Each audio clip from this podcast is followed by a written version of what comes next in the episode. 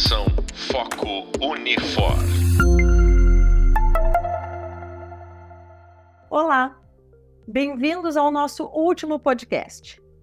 Fazendo um resgate, lembra que no Hub Visual e no Leitura tratamos sobre as implicações das tecnologias emergentes nas dinâmicas organizacionais, na cultura empresarial e no papel da liderança. E nesse último podcast, eu tenho o prazer de conversar com a professora Rafaele Sobreira sobre esses temas. A Rafaele é Chief Human Resources Officer do Fitbank 450 e mentora de carreira. Obrigada, Rafaele, por aceitar o nosso convite. E eu gostaria de começar perguntando sobre de que maneira a adoção dessas tecnologias emergentes estão reformulando a estrutura e a dinâmica das equipes dentro das organizações. E quais são os principais desafios que essas empresas enfrentam uh, e as lideranças também, né, nesse novo processo? Oi, professora. É um prazer estar aqui com você nesse último podcast. Vamos fechar aí com chave de ouro. e para começar, é, acho que eu consigo dividir esse, essa pergunta em, em duas, né? É, a maneira de que estamos adotando as tecnologias e, em segundo momento, quais são os desafios em cima dessas tecnologias.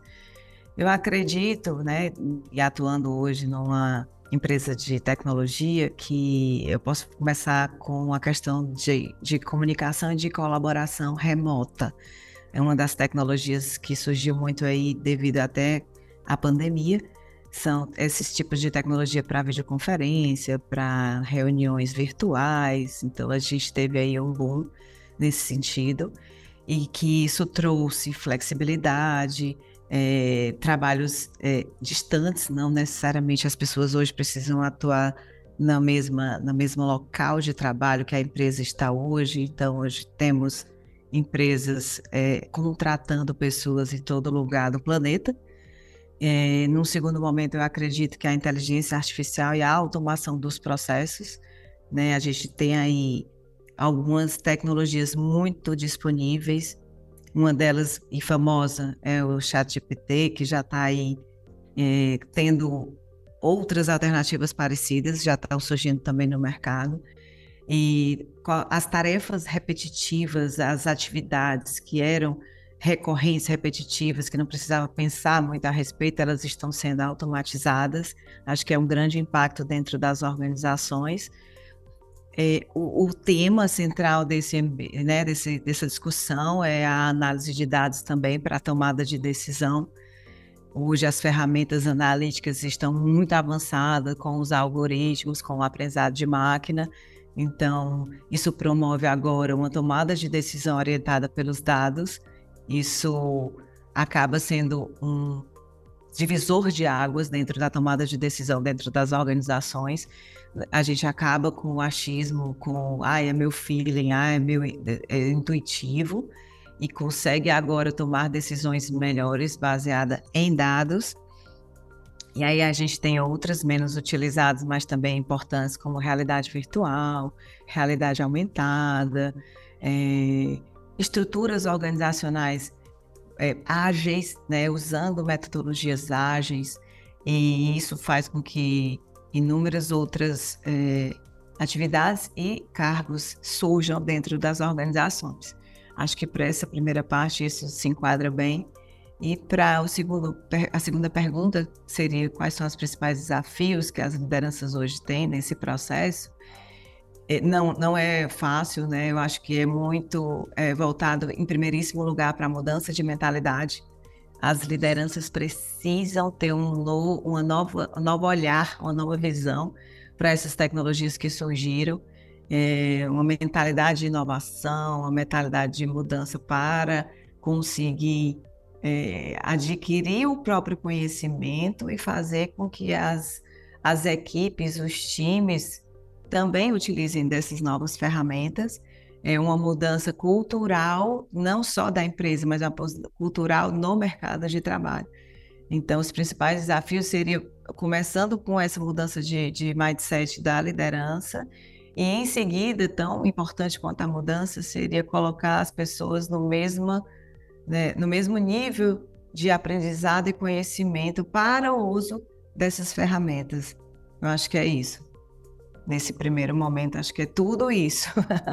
Eu acho que tu conseguisse resumir, né, muito bem, né? Porque é bem isso. Parece ser simples, né? Parece ser só isso, mas a prática do dia a dia a gente sabe que não é tão simples assim, né? Que realmente é um grande desafio, mas é um desafio que as empresas não podem uh, deixar de lado. Hoje, quem, quem não entrar, olhar com, com, com bons olhos e se preparar para essa transformação digital e para essas novas tecnologias, uh, muito em breve vai ficar fora do mercado, né? Não, vai ser bastante difícil se manter aí competitivo, né? Isso serve, inclusive, pra, para os profissionais, né, Rafael? Tanto a gente está falando das organizações, mas também para os profissionais aí, que hoje não, não, pelo menos não entenderem o papel dessas tecnologias, né? Exato, Luciana. Pegando o gancho no que você está trazendo, eu trabalho na empresa de tecnologia, né? Nós somos de tecnologia para mercado financeiro. E o mercado financeiro, é engraçado você falar sobre isso, porque o mercado financeiro ele é muito conservador. Então, eu tenho o Banco Central regulando todas as movimentações, todas as decisões do mercado financeiro, enfim, é muito. É um setor que a gente chama de muito regulamentado. Mas, né, em termos de tecnologia, o Brasil hoje sai na frente de muitos países relacionados a meios de pagamento de uma forma eletrônica. Então, é, hoje, a minha condição de existir como empresa é que a gente esteja sempre com a tecnologia é, de ponta. O que, que saiu de nova linguagem para programação que vai nos atender mais do que a linguagem que a gente hoje usa para programar? É essa que a gente tem que aprender. Então, os líderes eles têm que ser os primeiros a, a entender o que está acontecendo no mercado e trazer para dentro do negócio e fazer rodadas de aprendizagem para que todo mundo consiga é, é, unir a tecnologia com a regulamentação que a gente precisa para existir. Então, assim, é, é frenético, mas é muito, muito interessante ver toda essa transformação digital hoje acontecendo no mercado. Gostei muito do teu exemplo. Eu trabalhei no mercado financeiro, né, em um banco estadual então, entendo muito essa questão da regulação e principalmente, né, o, o que os bancos tradicionais enfrentaram, né, e precisam se, se adaptar muito mais, com muito mais velocidade, uh, não só a, a, própria transformação digital por si só, mas exatamente para conseguir competir, né, com os bancos que já nasceram digitais, né, e que tem exatamente essa agilidade, essa essa visão uh, muito diferente do que eles tinham antes, né? E o, e o Brasil, como um todo, sempre foi uma referência muito forte aí no sistema financeiro, né? A gente, mesmo antes uh, de toda essa digitalização, né? Aspectos, por exemplo, como segurança da informação, uh, a própria questão de, de, dos meios de pagamento sempre foram referência aí para vários países, inclusive os Estados Unidos, né? Então, às vezes a gente acha que a gente não né? Sempre copia os bons exemplos né, de países desenvolvidos, mas a gente tem muita coisa boa aqui. E tu trouxesse um aspecto bastante importante ali, que é a questão né, de mudança de mentalidade. Uh, e o quanto aí os gestores, né, os líderes precisam estar engajados uh, e antenados, né, com tudo isso que está que tá acontecendo, né? E aí vem a minha próxima pergunta para ti, né? Como é que a introdução dessas tecnologias, e aí, principalmente, né, tu que já vive isso numa empresa que já nasceu a partir de tecnologia, né?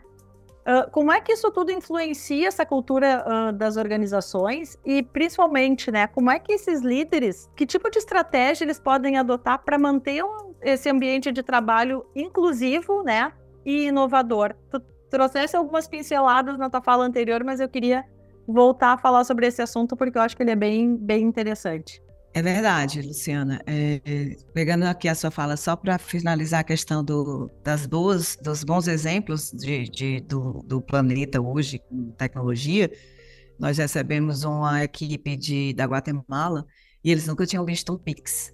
Então, eles viram a primeira vez quando chegaram aqui e, e no Brasil e, e, a gente acabou mostrando, enfim, tá, estamos levando essa tecnologia para lá.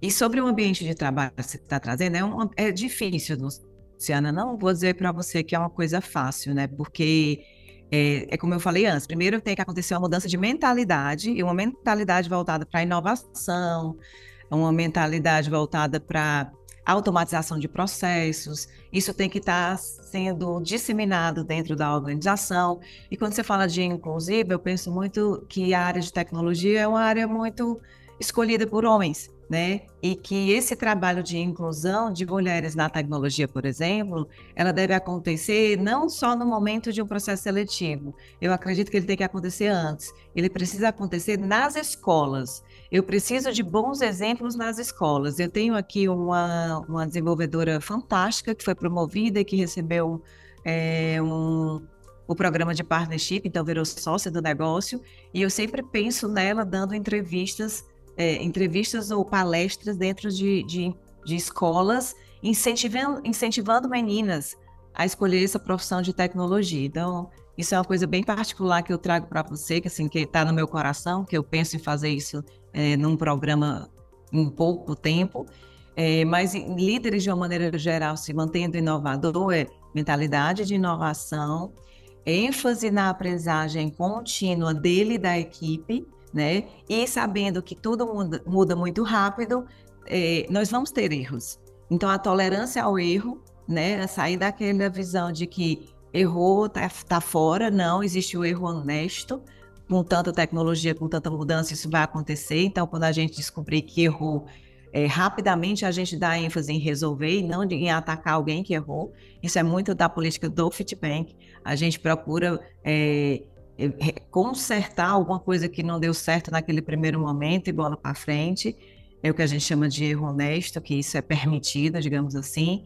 É, e eu acho que muito, inclusive, seria se a gente conseguisse fazer uma, uma colaboração maior entre humanos e máquinas. E por que eu trago isso? Porque eu acredito que tem muita gente que não está familiarizada com boas tecnologias e, e tecnologias acessíveis hoje no mercado. Então, também seria um, um, bom momento de vamos educar essas pessoas para a utilização da tecnologia. Isso dentro da organização também. Nós temos um time muito jovem hoje dentro da empresa, mas nós temos pessoas experientes. Então, essas pessoas também precisam entrar é, nessa, nessa, nessa energia de vamos usar novas tecnologias para melhorar nossa condição de trabalho né? Foco em tarefas que agreguem valor, né? Então, tudo que foi um dia repetitivo, monótono, né? Que, que a gente não precisa mais fazer de uma maneira braçal, vou chamar de braçal, a gente está automatizando isso. Então, essa questão da inovação seria pegar é, tarefas repetitivas, deixar a tecnologia trabalhar por nós e trazer para o humano atividades complexas, com raciocínios mais complexos, porque a gente consegue fazer isso de uma maneira bacana hoje em dia ainda e trazer a transparência e a ética para dentro da organização também de uma maneira muito forte, porque a gente tem muitos maus exemplos em relacionados a você viu aí várias fraudes no mercado financeiro, o mercado financeiro é muito atacado, então, trazer transparência, trazer ética, trazer boa comunicação para dentro da organização, tudo isso aí sendo o guarda-chuva da inovação e da inclusão. Gostei muito de tudo o que tu trouxesse. Eu vou pincelar dois pontos e vou começar de trás para frente, né? Essa tua última fala aí, que principalmente o mercado financeiro, por exemplo, e, e outros, né? Mas que é bastante visado em termos de fraude, né? E muitas vezes as pessoas pensam assim: ah, mas isso só acontece por hoje, hoje por conta das tecnologias. Não vou ter conta num banco digital porque né, ele é mais suscetível a ter algum problema de fraude, algum, né, eu não tenho, não tenho controle e tal. Uh, vamos pensar, né? Eu trabalhei em banco por muito tempo e ainda numa época em que a tecnologia não era tão forte. Quando eu comecei a fazer estágio na agência que eu trabalhava, era um banco uh, de nicho, ele trabalhava só com crédito cooperati para cooperativas, nós tínhamos um computador na agência. Né? Então, todas as informações vinham por fax ou por telex. E mesmo naquela época, se tinha fraudes, né? Tu tinha ali o cheque, né? Para quem ainda lembra do que, que é o talão de cheques, mas tu tinha aí as fraudes no, no, no cheque.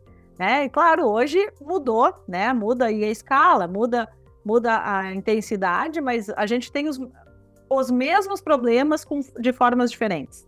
Né? Então, acho que é um ponto também, né, que eu gosto sempre de trazer quando a gente fala de tecnologia, daquelas pessoas que são aversas à tecnologia, diz que, né, que é, que é tudo muito ruim quando a tecnologia está envolvida e muito pelo contrário, né? Tem muita coisa muito positiva e muito mais positiva do que negativa.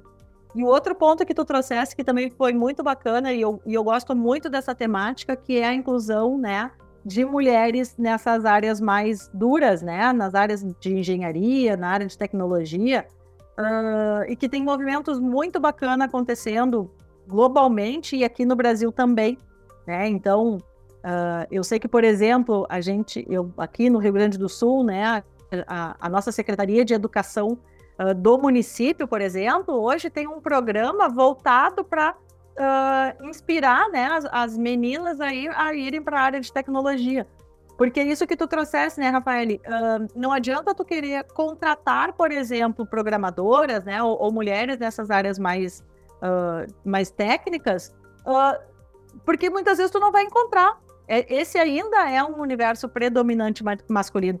O sistema financeiro por si só ele já é né, fortemente ainda masculino, e aí tu junta com a, com a tecnologia, tem uma predominância. Mas eu, é um caminho sem volta, é fazer com que tenha essa, esse olhar, né, dessa inclusão. E aí tu falasse muito bem das mulheres, mas eu acho que a inclusão de forma geral, principalmente quando a gente vai falar de inovação, e aí tu trouxesse várias vezes sobre isso, né, de uh, o líder, né, precisar ter esse olhar inovador.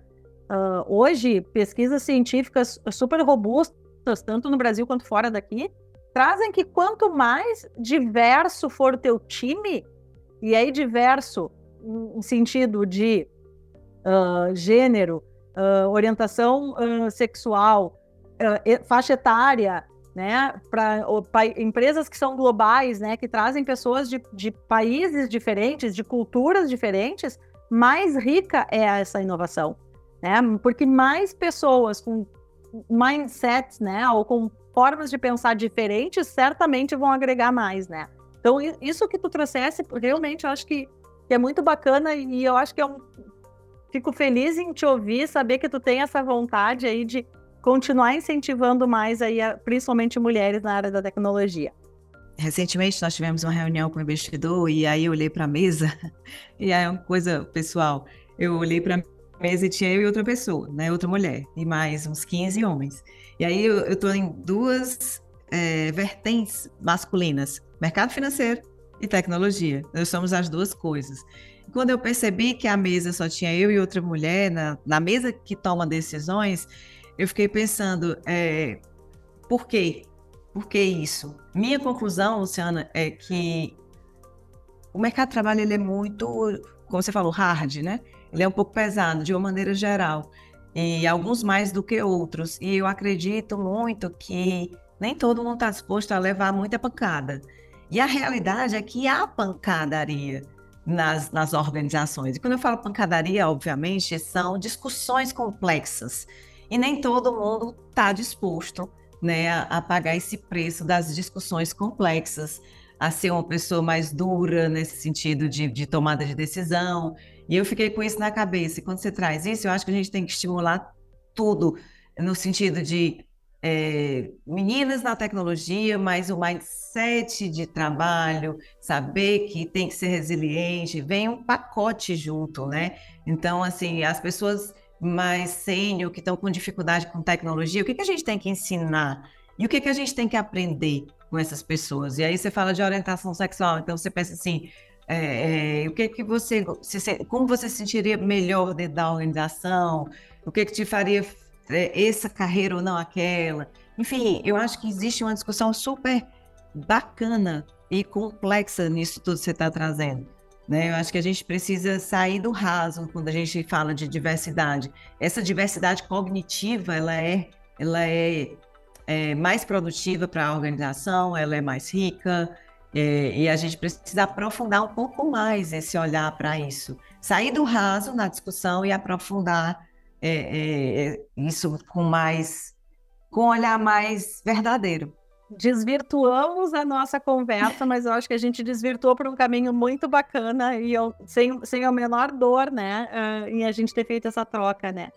Uh, gostei do teu termo da pancadaria, né. E, enquanto tu falava isso, e principalmente trazendo esse teu relato aí dessa mesa, né, uh, predominantemente masculina, Uh, também quando a gente fala em inovação, e aí hoje se fala muito na questão de desenvolver inovação junto com o usuário, junto com o cliente e tal, né? Uh, mas o que com os, os, stakeholders de forma geral, né?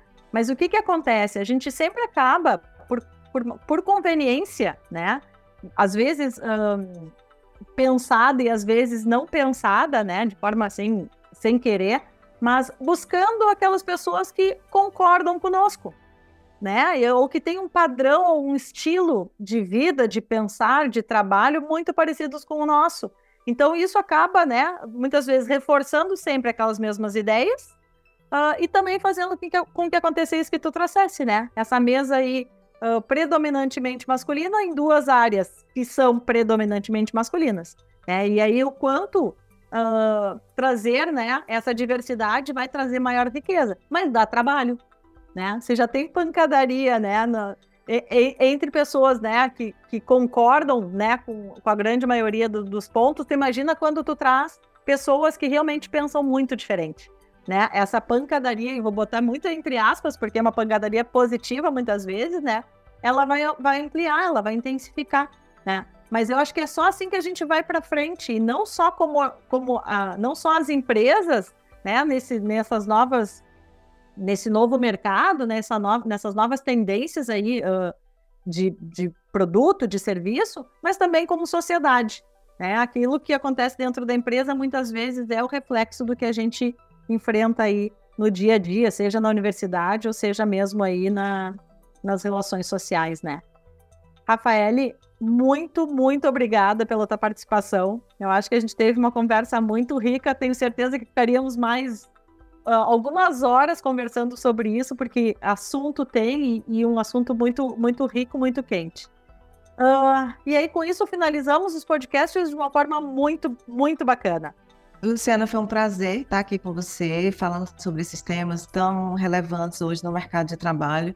Eu acho que fazendo um resumo de tudo é, é, mentalidade de inovação e aproveitar as novas e boas tecnologias que a gente tem hoje à disposição no mercado tomar decisões baseadas em dados não é mais um luxo, é uma necessidade para a empresa se manter aí é, competitiva no mercado.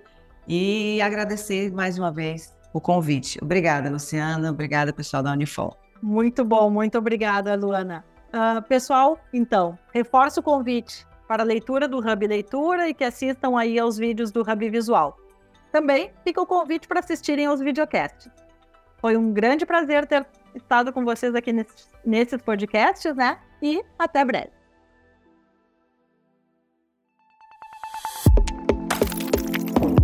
Pós-graduação Foco Unifor.